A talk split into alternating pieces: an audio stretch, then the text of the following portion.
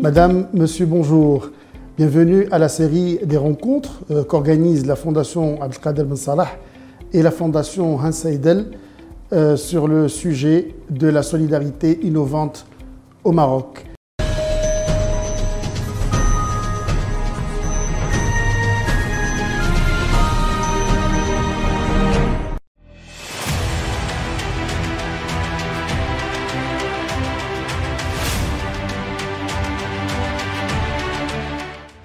Aujourd'hui, nous allons parler de l'accompagnement des travailleurs de la solidarité, ou encore qu'on peut appeler également les euh, praticiens de la solidarité. Et pour en parler, nous accueillons aujourd'hui, j'ai le plaisir et l'honneur d'accueillir aujourd'hui M. Mourad Gourouhi, qui est expert en développement social. Si Mourad Gourouhi, bonjour. Bonjour, bonjour. Alors, si euh, Mourad, euh, vous avez constaté, comme nous l'avons constaté tous, que euh, le champ de la solidarité, a connu un élan exceptionnel durant, durant en tout cas les dix dernières années, et principalement après l'avènement de la pandémie, durant les deux dernières années. Et tout le monde a compris que pour pouvoir acter ou permettre une véritable justice sociale, il faudrait absolument tenir compte des défis qu'ils soient sociaux ou, euh, ou autres, ou environnementaux, pour pouvoir en tout cas acter cette euh, justice sociale et, surtout qui fait euh, notre quotidien et, notre réalité.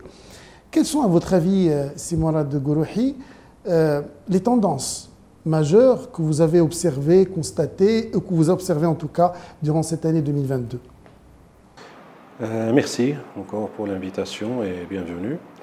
Euh, euh, je pense que euh, la question solidarité, il n'est pas, analysée, on ne peut pas l'analyser d'une manière parcellaire ou dissociée de toute la dynamique qui est en train d'être instaurée depuis plus qu'une vingtaine, trentaine d'années. parce que tout ce que nous avons construit jusqu'à maintenant, en tant qu'acteur de développement social, en tant qu'acteur de, de, de, solidarité d'une manière générale, il a eu beaucoup d'évolutions, euh, que ce soit euh, sur l'aspect technique de la chose, sur aussi les sujets et sur les formes.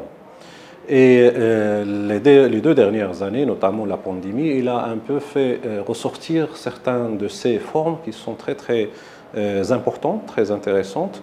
D'abord, il a, accentué et, il a montré toujours la, la nécessité des méthodes traditionnelles parce qu'ils sont toujours opérationnels la solidarité familiale, la solidarité au sein du quartier, la solidarité sociétale, elle est toujours de l'ordre du jour. Ça veut dire qu'il faut la prendre toujours en compte dans nos prévisions, dans nos planifications, peut-être dans notre analyse. Ça, c'est un élément important.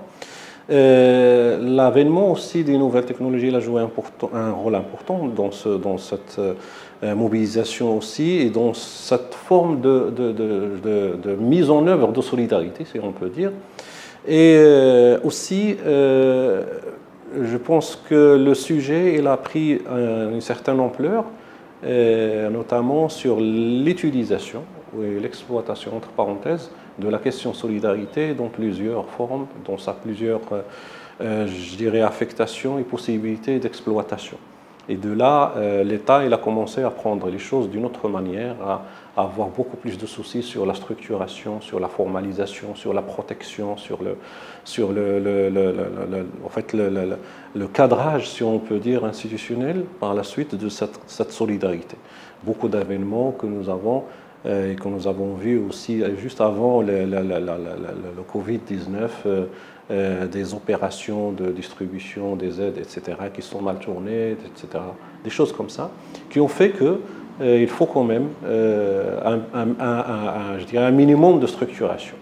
C'est d'une manière générale un peu ce que je, je pense. Euh, un autre aspect qu'on a commencé à sentir aussi, c'est l'implication un peu spéciale de la jeunesse, parce que c'est très très important ce que nous avons vécu, notamment juste avant le Covid, deux, ou trois années, années avant, c'était beaucoup plus la, dynamique des, clubs au sein de, des hautes écoles, euh, au sein des institutions de formation, etc., qui ont commencé à voir d'une autre manière la question solidarité territoriale, la campagne froid, en période de ramadan, etc. C'est vrai, ce sont des actes de solidarité, je dirais, séquentiels et saisonnières, mais quand même, il exprime une certaine prise de conscience euh, par une certaine, je dirais, population que nous estimons à un certain moment euh, un peu négligée, un peu hors le circuit, si on peut dire, de la société civile qui, qui agit dans le domaine de la solidarité. Alors, Simorad, nous parlons beaucoup des travailleurs de la solidarité, euh, nous parlons également des praticiens de la solidarité. Qui sont-ils? Est-ce que nous les connaissons assez bien? Alors, euh, ça déjà, il relève la, grande question du mapping parce que euh, nous devons avoir une idée encore plus, plus claire sur les, je dirais, sur les associations, sur les groupements, sur les dynamiques, sur les interventions, même individuelles, sur les campagnes qui ne sont pas structurées ni formelles, mais rassemblent beaucoup de gens et qui ont de l'impact sur le terrain. Je pense que d'abord la catégorisation est nécessaire parce que chaque catégorie aura par la suite besoin d'un autre aspect d'appui peut-être et d'une analyse un peu spéciale. Et euh, je peux dire que les plus que 160 associations, 60 000 associations dont le, Maroc dispose actuellement, une bonne partie, ils travaillent sur, sur ce chemin, en fait, dans cette question de, de solidarité, de développement social, etc. Et nous avons tout ce qui est structures traditionnelles qui sont toujours opérationnelles. Les 360 000 mosquées au Maroc que nous, pouvons citer comme exemple, la plupart, sont gérées de la même manière. Ça veut dire c'est de la de l'appui et de la, bienfaisance, c'est de l'aide de la, de directe et c'est des groupements, parfois structurés, parfois non, qui gèrent un peu ces structures. Tout ça, ce sont des éléments qui c'est très important à prendre en considération parce que euh, si on veut euh, analyser par la suite l'apport de tout un chacun pour coordonner tout ça, pour ne pas être, euh, je dirais, tombé dans le double emploi, pour la bonne affectation, etc., il faut les bien, les bien maîtriser les bien, et bien connaître. aussi, il y a le concours que nous commençons aussi à, sentir l'importance, c'est le concours aussi des groupements socio-professionnels. Groupement de médecins, groupement de pharmaciens, groupement de tout ça, ce sont des actions qui peut-être elles manquent un peu de visibilité, je peux, je peux, dire, dans les médias et dans un peu de marketing social peut-être, mais dans la réalité, ils sont là. Beaucoup de campagnes qui sont réalisées grâce à des, médecins qui se portent volontaires et qui rentrent dans la logique, toujours dans la dynamique de la solidarité. Alors du coup, nous avons euh, des structures que nous pouvons compter, et d'autres qui sont vraiment l'émanation et, la, production de la dynamique euh, sociale qui n'est pas, qui n'est pas formalisée, qui n'est pas euh, structurée, mais qui est là, et qu'il faut quand même la, prendre en considération.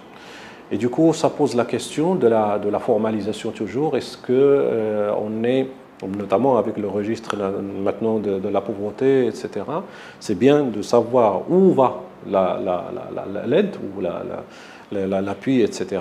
Mais quand même, il faut toujours laisser une certaine, euh, une certaine liberté pour que la dynamique euh, ait la possibilité de se reproduire par elle-même. Et c'est ce qui fait en fait la dynamique de la société d'une manière générale. Et en fait, le mapping, il est toujours euh, une question de, que ce soit pour euh, les opérateurs ou pour l'État ou pour les partenaires, les organismes, toujours une question d'actualité. Et on n'a pas vraiment le recensement exact de, de, ceux et celles qui interviennent. Alors, parler bien sûr des travailleurs et des praticiens de la solidarité nous amène aussi à parler de leurs conditions euh, et de nous poser la question suivante. Est-ce que les conditions dans lesquelles travaillent l'ensemble de ces praticiens de la solidarité sont forcément bonnes. Et, si elles ne le sont pas, euh, quels sont, à votre avis, les leviers d'action sur lesquels on peut s'appuyer justement pour améliorer davantage leurs conditions? Alors euh, là, c'est un peu lié par rapport à la question précédente, c'est que ça dépend des catégories dans lesquelles on est en train de, d'analyser. Si on prend les structures qui existent, par exemple les structures associatives, ils ont d'autres besoins, notamment de, plus de cadrage institutionnel, plus de cadrage organisationnel, aussi en management, etc. C'est un élément très important pour toujours garder leur lien et leur ancrage avec la population à la base. Et cet ancrage, c'est ce qui leur permet de, de ressortir les besoins et d'affecter euh, effectivement les ressources qu'ils ont pu mobiliser. Euh, pour les, dynamiques, les socio-professionnelles, euh, je pense qu'ils euh, ont encore besoin de, plus de, marketing social et de visibilité, d'abord.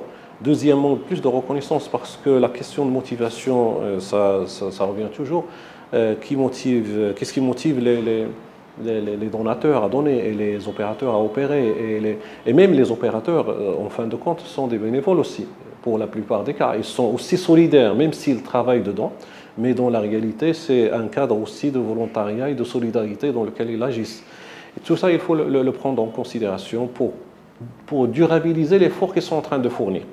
Alors, l'effort ne peut pas être, je dirais, durabilisé si on n'a pas assez de formation, si on n'a pas assez de renforcement de capacité, si on n'améliore pas un peu le cadre, je dirais, même juridique même juridique de l'intervention des opérateurs. Ça rentre aussi dans le cadre des, cadre légal des travailleurs sociaux.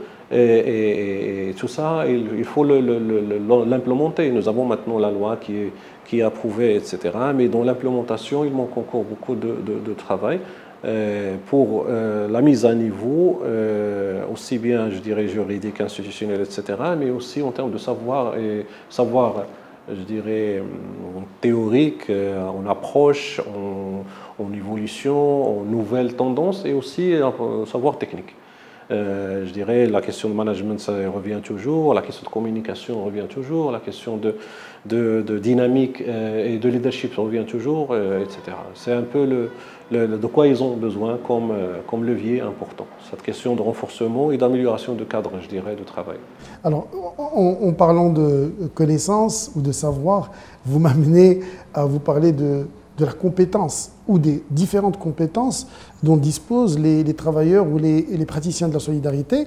Et euh, en, parlant de ça, j'aimerais bien aussi savoir si euh, ces travailleurs-là ou ces praticiens disposent d'un certain nombre de compétences, à votre avis, quelles sont celles, en tout cas, euh, qu'il faudrait renforcer et intégrer forcément dans l'accompagnement, puisque la thématique d'aujourd'hui, c'est l'accompagnement de ces praticiens? J'aimerais bien savoir, à votre avis, et selon votre expérience, quelles sont celles, en tout cas les compétences qu'il faudrait absolument renforcer chez ces gens-là Moi, je peux diviser euh, ces, compétences en trois, grandes catégories. La première, c'est le lien qui existe entre l'opérateur et le bénéficiaire lui-même.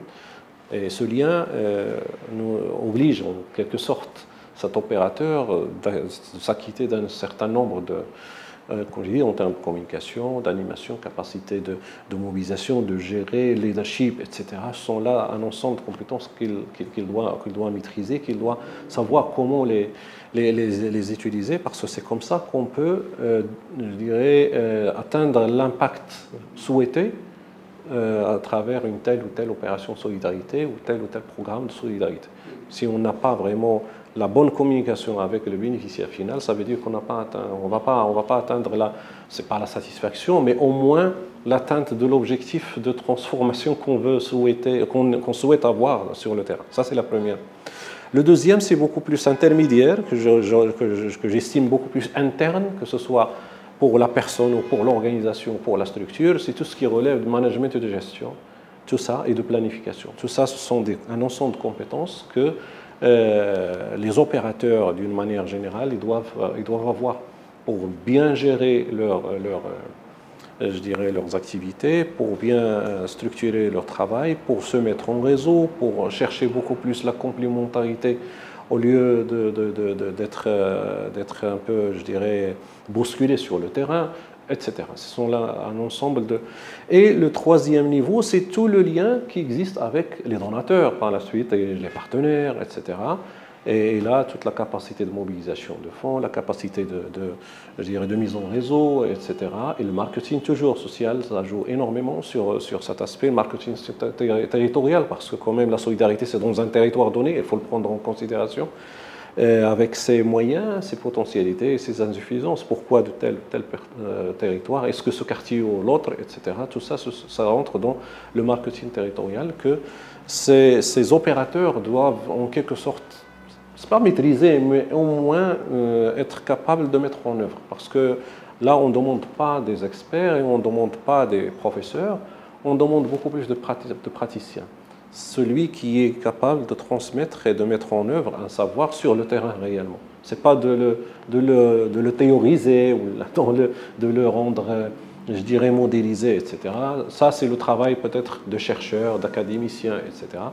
Pour laisser un peu le, le temps à l'intervenant pour agir réellement sur ce qu'elle fait, tout simplement. Mais l'essentiel, c'est qu'elle doit le faire dans les, dans les normes et dans le, et dans le cadre dans lequel elle est, elle est effectuée. Donc pour moi, c'est un peu ces trois grandes catégories. Moi, j'essaie d'être un peu sommaire, mais euh, il y a autant, je dirais, de thématiques pour lesquelles ils doivent, ils doivent être, je dirais, sensibilisés aussi. J'ajouterai aussi cette capacité d'anticiper aussi parce que l'anticipation, il vient de, sa lecture d'abord du terrain et du, territoire et des, des, variables qui existent dans une telle ou telle localité, premièrement. Deuxième, être capable de planifier euh, à long terme aussi, de se fixer des visions de développement, même si on est dans un cadre de solidarité, peut-être de volontariat, solidarité sociale, mais quand même il faut bien, bien planifier un peu ce qu'on est en train de faire. Et, le, je dirais l'aspect aussi important, ça, je reviens toujours à cette question de marketing, parce que c'est comme ça qu'on peut encore motiver et mobiliser d'autres.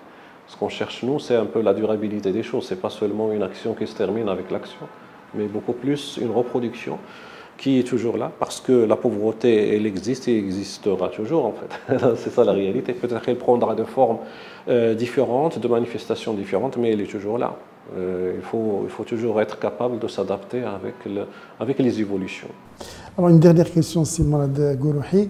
Euh, vous connaissez très bien et vous savez parfaitement que le nouveau modèle de développement a mis en place toute une stratégie euh, de la solidarité et avec une vision 2035, euh, justement pour pouvoir asseoir un socle social qui permet justement qu'il y ait une solidarité, une véritable solidarité entre l'ensemble des citoyens.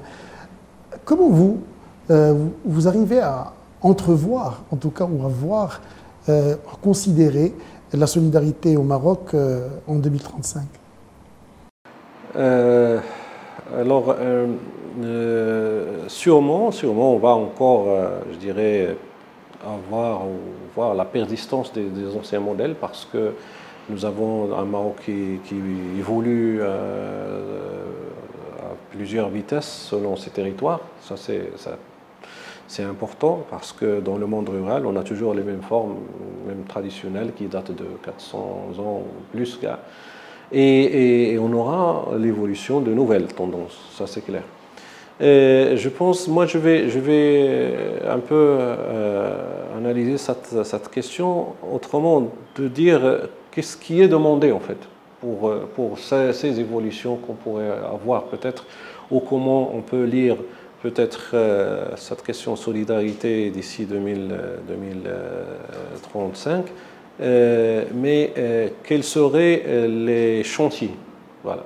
Quels seraient les chantiers qu'on pourrait lancer pour atteindre un peu cette, cette, cette vision, je dirais, de, Maroc euh, solidaire, euh, moins, avec moins, je dirais, de, de, pauvreté sociale tout simplement. Euh, c'est surtout la question des rôles qu'on pourrait attribuer à chacun. Je pense que le rôle de, l'État il est encore très très important, il doit être accentué accentué, ce n'est pas avec plus d'interventionnisme de l'État dans la gestion de la chose solidaire, mais beaucoup plus dans la mise à disposition des facilités, que ce soit d'accès à l'information. Rien que la question de l'information, c'est un enjeu majeur, très très important. Euh, moi, en tant qu'association, par exemple, ou en tant qu'opérateur ou bienfaisant, quelque chose comme ça, euh, ou là, euh, je dois avoir accès à certaines informations pour mieux calibrer, affecter ce que je pourrais mettre à la disposition. Ça, c'est la première, la première des choses. La deuxième, sur l'aspect légal, je pense que les, départements ils sont en train de travailler sur ça pour euh, sécuriser le processus et, le, lui permettre euh, un accès direct aux objectifs pour lesquels il a, été, elle a été développée. parfois, on a toujours les dérives qui se, créent euh, dans le chemin. Et, ça, c'est quelque chose que je pense l'État a un rôle important à jouer là-dessus. Euh, la solidarité par la suite, grâce à, ça, on aura beaucoup plus tendance à des structures bien évoluées, intermédiaires, à travers des relais, je dirais, que ça peut être une organisation, tout comme ça peut être des dynamiques, mais qui sont beaucoup plus structurées et bien, bien opérationnelles et surtout, euh, je dirais, durabiliser avec une manière, je dirais, rotative. À chaque fois, on a les mêmes opérations et les mêmes... Par exemple, si je prends l'idée des banques alimentaires, euh, c'est une idée très intéressante, très importante, qui intervient à un certain moment on a une crise, on a un tel, euh, un tel besoin, mais on sent qu'on est opérationnel. À chaque fois qu'il y a un besoin, la banque alimentaire, elle est là. La même chose qu'on peut peut-être structurer les rôles, euh, notamment des collectivités locales et des associations au sein des, au sein des, des, quartiers, pour trouver des, mécanismes peut-être régionaux, locaux, qui sont là au moment où on a besoin, ça se déclenche et, et c'est bon. Ça, je pense, certaines formes qu'on pourrait trouver d'ici euh, d'ici 2023. Et je reviens encore à l'implication euh, des, des, groupements socioprofessionnels parce que euh, pour ces gens-là, euh, ils ont une certaine profession, ils, ils la maîtrisent, ça veut dire l'aspect technique, c'est, pour eux, c'est, acquis, et euh, le surplus qu'ils ont en termes de temps peut-être, en termes même d'argent, en termes d'efforts, en termes de contacts, etc., ils peuvent l'exploiter facilement et l'affecter avec, dans, les métiers qu'ils maîtrisent. Par exemple, si pour le moment on parle des médecins, on parle des pharmaciens, on parle parfois de... Mais on a d'autres groupements qu'on pourrait euh, voir la, possibilité pour faciliter leur concours. Pourquoi pas le groupement des ingénieurs, par exemple, la fédération des ingénieurs, mettre à la disposition de la nation, par exemple, je dirais la nation, la société d'une manière générale, leur expertise pour faire une telle ou telle action euh, selon leur profil, qui est toujours une expertise qu'ils maîtrisent, mais qui est destinée à, aux pauvres de, leur pays. Et les architectes aussi. Euh, je prends le modèle, par exemple, de la Fondation Mohamed V. Euh, c'est un modèle très, très important qui a marqué le point par rapport à ça. D'abord, il a visibilisé la question de la solidarité nationale, entre parenthèses, solidarité nationale, et euh, il a réussi quand même à mobiliser énormément d'expertise grâce à cette méthode qui est soit des médecins, soit des pharmaciens, comme j'ai dit, soit des, infirmiers, soit des architectes, soit des, ingénieurs génie civil, soit c'est vraiment euh, une, dynamique très très intéressante. Mais ça reste euh, selon les capacités d'une fondation. Peut-être que si on généralise encore le système, et je dis bien d'une façon régionalisée, ça serait beaucoup plus efficace et lui trouver les moyens, euh, comme j'ai dit, à travers les opérateurs régionaux ça peut être la dynamique économique de la région avec les collectivités locales, notamment les conseils régionaux et provinciaux, et avec la dynamique civile, euh, société civile qui existe dans cette. Et, comme ça, on pourrait trouver des, je dirais, des structures ou des dynamiques ou des, euh, plateformes opérationnelles et qui sont vraiment euh, prêtes à être déclenchées lorsque le moment où il a le besoin, elle est là. Le Covid il nous a donné un, signal par rapport à ça. Et peut-être, on ne sait jamais, à hein, l'avenir, euh, ce qui va nous, cacher par rapport à ça, et peut-être que ces structures joueront un, rôle important dans l'avenir. Merci Simolad Gourouhi d'avoir d'abord accepté notre invitation et de nous avoir fait part de votre expertise et surtout d'avoir accepté de participer à cette campagne. Merci à vous, merci. Madame, Monsieur, merci de nous avoir suivis et je vous dis à très bientôt.